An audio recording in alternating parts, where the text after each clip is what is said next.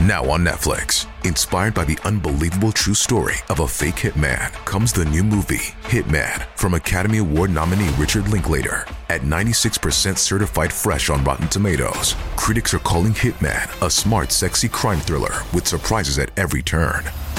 Starring Glenn Powell and Adria Arjona, Hitman. Now playing on Netflix and in select theaters. Rated R. We took brought them to our land. An endless night, ember hot and icy cold. The rage of the earth. We made this curse. Carved it in the blood on our backs. We did not see. We could not, but she did. And in the end, What will I become? Senwa Saga. Hellblade 2. Play it now with Game Pass.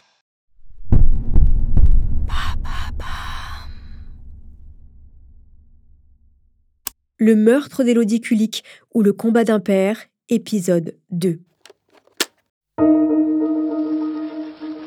Juste quelques bouquets de fleurs. Pas un mot, pas un cri.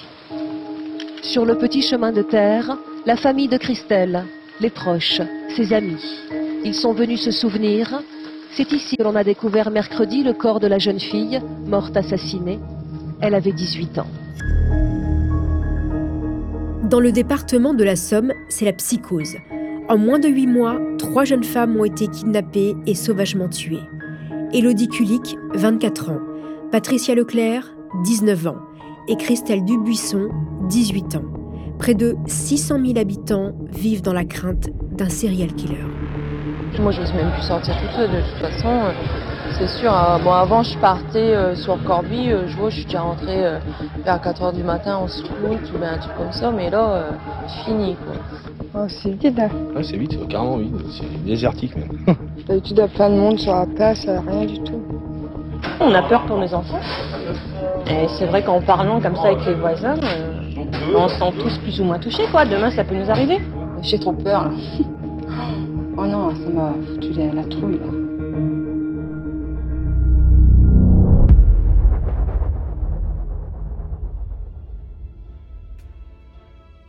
Du côté de l'enquête, une autre hypothèse se dessine. Si Patricia et Christelle ont probablement été victimes du même homme, les gendarmes pensent que ce n'est pas le cas d'Élodie Kulik, car le mode opératoire du ou des meurtriers n'est pas le même. De son côté, Jackie Kulik a décidé de se battre au nom de sa fille. Traduire les assassins d'Élodie devant la justice est devenu le combat de sa vie. Vous écoutez Homicide, je suis Caroline Nogueras.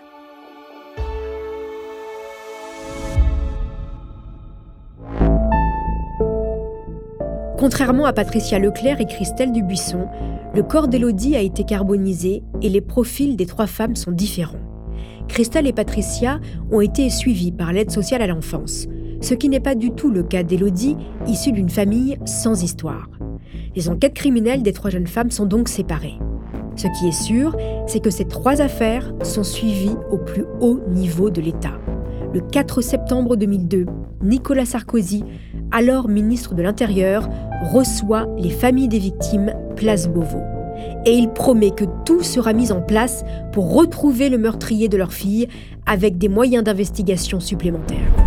Déterminés, encore choqués et réunis pour ce rendez-vous, les familles des jeunes filles de la Somme attendaient d'être rassurées par le ministre de l'Intérieur, Nicolas Sarkozy, sur les moyens mis en œuvre pour les enquêtes. Durant trois quarts d'heure, ses parents ainsi qu'une jeune amie Christelle ont pu s'en expliquer avec lui. Même si aucun détail judiciaire de l'enquête, aucune confidence ne devait être donnée. Mais Nicolas Sarkozy, en présence du directeur de la gendarmerie, a répondu qu'il se rendrait bientôt dans la Somme afin de s'assurer des moyens des enquêteurs.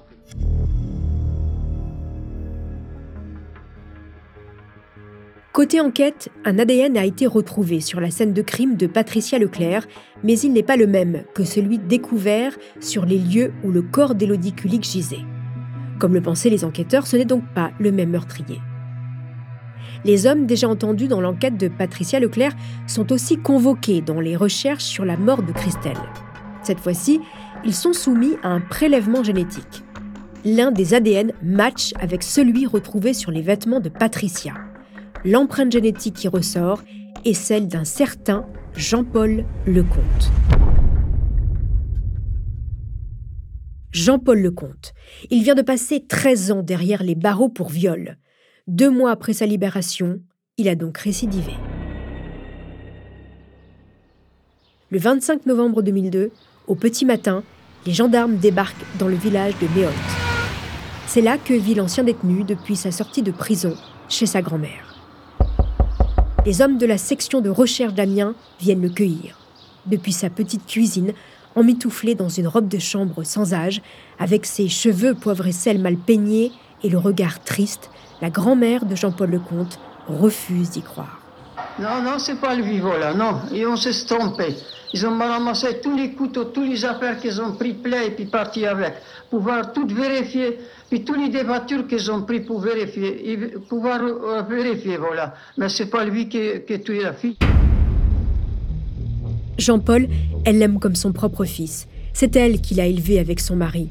Sa fille et son gendre tenaient un commerce d'alimentation dans le village, et ils avaient déjà trois garçons quand Jean-Paul est né. Difficile d'en élever un quatrième. Alors, de bonne grâce, les grands-parents s'en sont occupés. Chez eux, le petit Jean-Paul n'a jamais manqué de rien, mais il en a toujours voulu à sa mère. À l'adolescence, Jean-Paul a sombré dans la délinquance. Des vols, des bagarres, puis les viols à l'âge adulte. Il a été condamné à 17 ans de prison, mais avec les remises de peine, il est ressorti au bout de 13 ans, malgré un risque certain de récidive. Très vite, les enquêteurs se forgent la conviction que Jean-Paul Lecomte a tué Patricia et Christelle, mais pas Élodie. Jean-Paul Lecomte est un solitaire, alors que, rappelez-vous, sur la bande-son analysée par les enquêteurs, la nuit du meurtre d'Élodie, deux hommes sont identifiés. Et puis, au moment du meurtre de la jeune banquière, Lecomte était encore en prison. En janvier 2005, le récidiviste est condamné par les assises de la Somme à la perpétuité, assorti de 22 ans de sûreté pour le meurtre et le viol de Patricia. Une peine confirmée en appel. En 2008, dans un autre procès qui concerne le meurtre de Christelle Dubuisson, il sera de nouveau condamné à la prison à vie. Dans le cas de Christelle, L'enquête révélera que les taches de sperme retrouvées au niveau de sa culotte n'appartenaient pas à Jean-Paul Lecomte, mais au propre père de Christelle. L'adolescente a donc connu l'inceste puis la mort, une courte vie tragique. En l'apprenant, Jackie Kulik sera révolté, d'autant qu'il a soutenu ce père éploré. En attendant, les meurtriers de sa fille Elodie courent toujours et Jackie se retrouve seule dans son combat.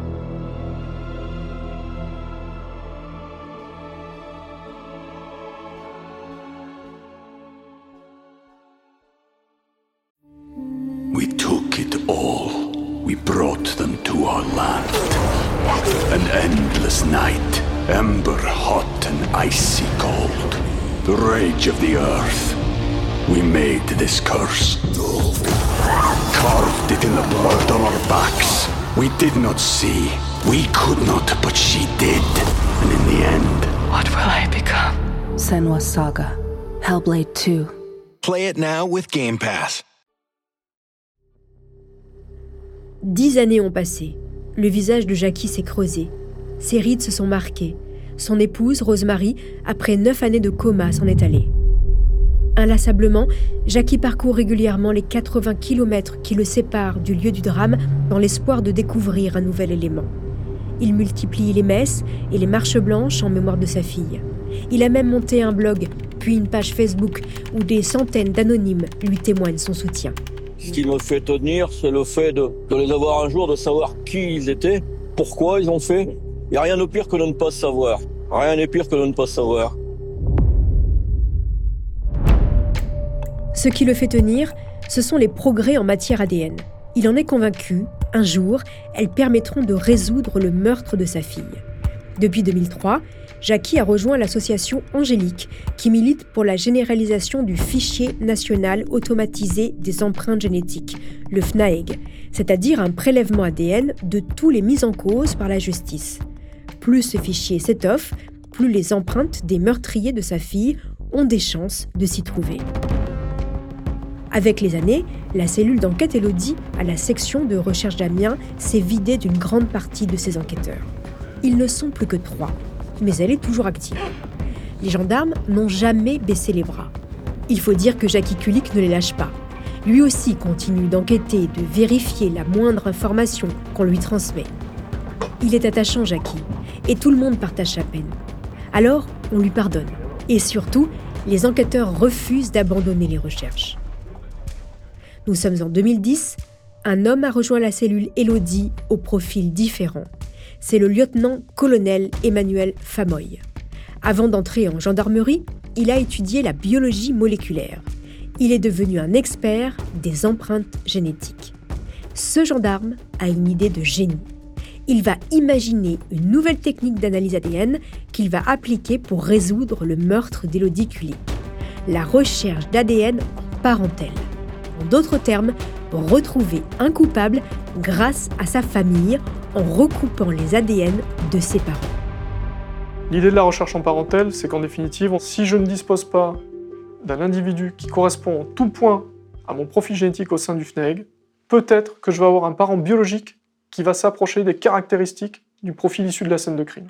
Et c'est tout simplement comme ça, en disposant d'un parent biologique et en tentant de remonter sur la bonne famille, qu'on va établir la recherche en parentèle. Si l'un des parents ou un frère du meurtrier d'Élodie se trouve dans le fichier des délinquants, car il a lui-même commis un acte grave, alors il matchera à 50% avec l'ADN du meurtrier d'Élodie, retrouvé sur la scène de crime. C'est un coup de poker, mais pourquoi ne pas le tenter? Le 21 janvier 2012, l'affaire Élodie Kulik fait la une du 20h de France 2. Les enquêteurs n'avaient jamais baissé les bras. Eh bien, un crime qui avait marqué l'opinion vient d'être en partie élucidé dix ans après. Dans le fichier des délinquants, une empreinte génétique apparaît très proche de celle retrouvée sur la scène de crime d'Élodie Kulik. Cette empreinte est celle d'un délinquant sexuel incarcéré au moment de la mort d'Élodie. Il s'agit du père du meurtrier d'Élodie. Patrick Viard, le père de Grégory Viard. Grégory Viard est un jeune plombier qui habite à Montescourt-Liserolles, un village tout près de Péronne, là où habitait Élodie. Et le moins qu'on puisse dire, c'est qu'il n'a pas du tout le profil du gendre idéal. Père d'un jeune garçon, il est connu pour des faits de violence conjugale. C'est un fêtard, porté sur la boisson et les filles. Il traîne toujours avec la même bande de copains, des passionnés de vitesse font partie d'un club de 4x4. C'est donc le principal suspect du meurtre de la jeune Élodie. Jackie Kulik s'effondre. Enfin, il peut mettre un visage et un nom sur l'un des meurtriers de sa fille. Sauf que, à nouveau, le sort s'acharne. Un an après le crime, en 2003, Grégory Viard est mort dans un accident de la route. Son corps est exhumé pour être analysé. Il est 9 heures passées à peine quand le procureur réapparaît. Des cheveux, de la peau et un morceau d'os du cadavre vont désormais être analysés. Cette empreinte ADN sera comparée avec euh, l'empreinte ADN trouvée sur les lieux. C'est tout simplement une euh, confirmation de ce qu'on sait déjà, puisqu'il y a déjà eu une comparaison entre l'empreinte euh, trouvée sur les lieux et puis une reconstitution d'empreintes à partir euh, des empreintes euh, du père et de la mère. Nul doute, Grégory Viard est bien l'agresseur d'Élodie Kulik. Reste à retrouver son complice, la deuxième voix entendue dans l'appel aux pompiers de la jeune femme la nuit du meurtre. Désormais, Jackie Kulik s'accroche à ce mince espoir.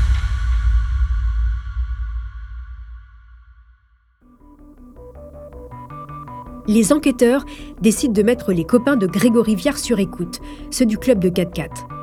Et un personnage sort du lot, Willy Bardon. À Fiolaine, dans son village picard, Willy Bardon laisse l'image d'un garçon un peu brut de décoffrage, comme on dit. Un fêtard invétéré, doublé d'un infidèle notoire, parfois agressif envers les femmes quand il a trop bu. Bardon a tenu un temps le bistrot du village, chez Will.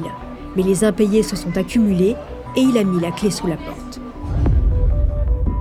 Il était très proche de Grégory Viard, avec qui il partageait ce goût pour la fête, les filles et la mécanique. Les deux hommes passaient une grande partie de leur temps libre au club de 4x4. Willy Bardon avait un ascendant fort sur Grégory Viard. Plus âgé, plus costaud, plus fort en gueule. Selon les enquêteurs, voici ce qui a pu se passer la nuit du drame.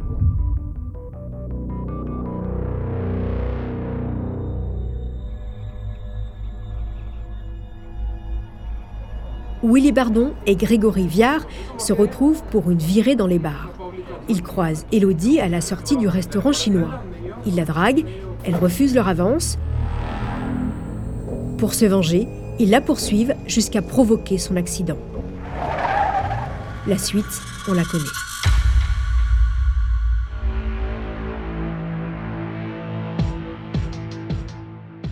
Mais Willy Bardon n'a jamais été condamné pour des faits de violence.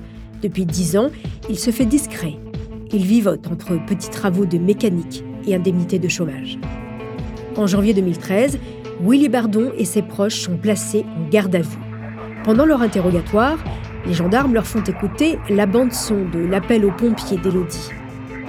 Sur six personnes, quatre reconnaissent formellement la voix de Bardon, celle qui est plus posée. Cette voix dure à peine deux secondes. Parmi les plus convaincus, il y a Cathy, l'ex-compagne de Grégory Viard et la mère de son fils. Elle reconnaît les deux voix, Viard et Bardon. À son tour auditionné, l'homme suspecté se reconnaît sur la bande. C'est ma voix, dit-il. Puis il se rétracte et déclare qu'il n'a rien à voir avec le meurtre de la jeune banquière. Pourtant, selon ses proches, il connaît la décharge dans laquelle le corps d'Élodie a été retrouvé, un endroit isolé et difficile d'accès. À la fin de la garde à vue, tous les amis de Willy Bardon sont relâchés, sauf lui. Il est mis en examen pour le meurtre d'Élodie Kulik. Caché sous une couverture, menotte au poignet, le suspect part directement derrière les barreaux de la maison d'arrêt d'Amiens. Le doute l'a parfois étreint. Jackie Kulik connaîtrait-il un jour le ou les assassins de sa fille Elodie Hier après-midi, ce père inconsolable ne cachait pas sa satisfaction. Moi je suis heureux, vous l'imaginez que depuis le temps où j'attends cette bonne nouvelle. Euh, Après presque dix années de vie en apnée, Jackie reprend un peu son souffle, avec ce sentiment d'avoir respecté la promesse qu'il avait faite à sa fille sur sa tombe retrouver ses meurtriers. De son côté, Willy Bardon n'a pas l'intention d'avouer. Pour sa défense, il s'est entouré de maître Grégoire Lafarge, l'avocat entre autres du couple Balkany, et de Stéphane Daco, un célèbre pénaliste du barreau d'Amiens. Tous deux jurent que le dossier de leur client est vide. Pas d'ADN, zéro aveu, aucune trace palmaire et une bande son d'à peine quelques secondes. Après 15 mois de détention provisoire, les avocats de Willy Bardon obtiennent sa libération. 15 mois de détention pour Willy Bardon et cette décision des juges, un tournant symbolique. L'instruction se poursuit, la possibilité d'un procès n'est pas remise en cause, mais l'unique mise en examen dans l'enquête sur le viol et le meurtre d'Élodie Kulik il y a 12 ans n'est plus sous les verrous, difficile à avaler pour le père de la victime. Moi j'ai cru jusqu'au dernier moment que les juges ils garderaient leur raison parce que ce qu'ils ont fait là c'est tout à fait nul pour le remettre en liberté hein, dans une maison dont il ne peut pas bouger. Euh, il y a quelque chose qui existe chez nous, chez la prison. Il était bien, il était à sa place et donc il était, protégé, il il avait tout ce qu'il fallait. Willy Bardon est assigné à résidence avec bracelet électronique dans l'attente de son procès. Les avocats de la défense jouent la montre, de recours en recours. Il faudra encore six ans avant que le présumé coupable du meurtre d'Élodie Kulik soit traduit devant une cour d'assises. Jackie va devoir encore patienter avec sa peine comme éternel compagnon de route. Pour tenir, il peut compter sur ses amis, son fils, sa belle-fille, sa petite-fille et ses innombrables soutiens sur les réseaux sociaux comment va se dérouler le procès de Willy Bardon? Le seul véritable élément à charge contre lui, l'appel d'Élodie aux pompiers de 26 secondes, sera-t-il suffisant pour le faire condamner pour l'enlèvement, la séquestration, le viol et le meurtre d'Élodie Kulik?